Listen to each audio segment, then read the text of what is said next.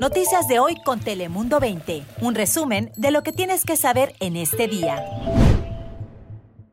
Hola, ¿cómo está? Les saluda Lizeth López en esta mañana de miércoles, ya mitad de semana. Hola, y te saluda la meteoróloga Ana Cristina Sánchez. Hola, muy buenos días. También les saluda Cris Cabezas. ¿Cómo están? Y arrancamos con importante información, una noticia que tiene a muchos concernados en la comunidad de San Diego, pero esto es algo positivo porque se dio a conocer el nombre del sospechoso de haber acribillado a tiros a un profesor de la preparatoria Cathedral.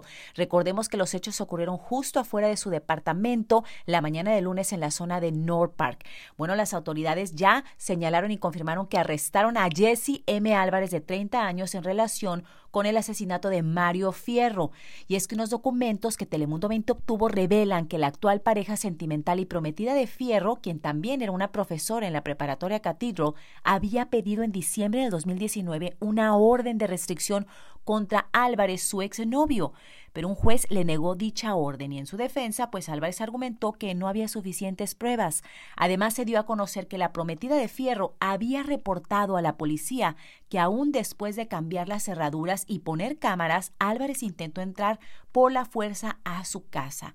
También reportó que la acosaba a través de las redes sociales. Una situación muy lamentable que desafortunadamente cobró la vida de este profesor, quien era una persona muy querida por la comunidad. Y pasamos a otras noticias porque el exalcalde de San Diego, Kevin Faulkner, anunció formalmente su candidatura hacia la gobernatura de California. Desde que dejó su cargo Faulkner, que es republicano, pues ha sido fuerte crítico del gobernador Gavin Newsom y la respuesta de su administración a la pandemia. Como parte de su campaña, pues Faulkner dijo que hará que California regrese a ser un estado con menos impuestos y apoyo a la clase trabajadora. Newsom, por cierto, es elegible para la reelección en el 2022 y actualmente pues hay una campaña para destituirlo del cargo, la cual tiene hasta marzo para obtener las firmas requeridas para continuar.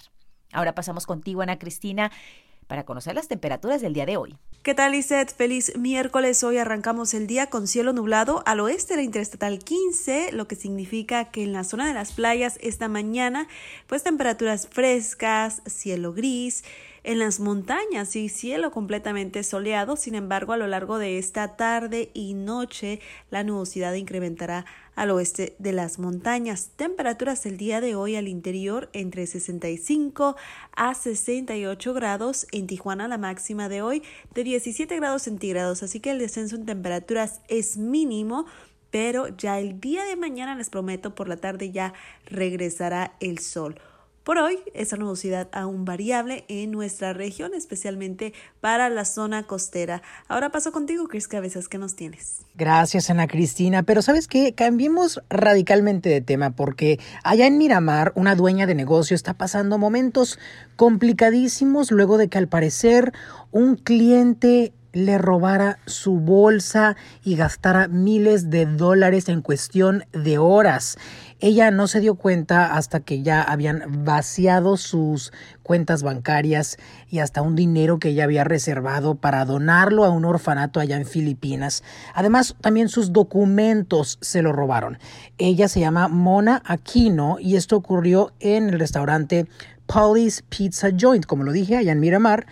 Eh, hay un video de vigilancia que ya lo revelaron y las autoridades pues ahora sí que están pidiendo al público que identifiquen a estas personas, es una pareja, pero también le recuerdan al público que es muy importante no guardar sus documentos todos juntos en un mismo lugar, precisamente porque les puede pasar lo que le pasó a Mona Aquino, que cuando se llevaron su bolsa, pues ahí venían todo tipo de identificaciones, dinero, el dinero ahorrado que estaba pensando en, donar y, y, demás documentos importantes que pues preferiblemente tenerlos guardados en diferentes lugares para que no se lo lleven todo a la misma vez cuando los amantes de lo ajeno decidan atacar. Pero ahora vamos con una historia realmente conmovedora porque la enfermera Cecilia Leal, que ya trabaja aquí en el hospital Rady Children's, desafortunadamente perdió a su señor padre Aurelio Leal por COVID-19. Él pasó sus últimos días, incluso su cumpleaños, hospitalizado lejos de sus seres queridos. Ella lo recuerda con mucho dolor porque pues él migró de México, era ingeniero químico, muy trabajador y alegre porque se le ve en los videos siempre festejando con su familia. Y bueno, ella aprovecha este momento para recordarle a la comunidad y recomendarle que si vivimos con personas delicadas de salud, Incluso recomienda usar cubrebocas dentro del hogar y procurar no estar en la misma habitación. Es un sacrificio que tenemos que hacer por el bienestar y la salud de nuestros seres queridos.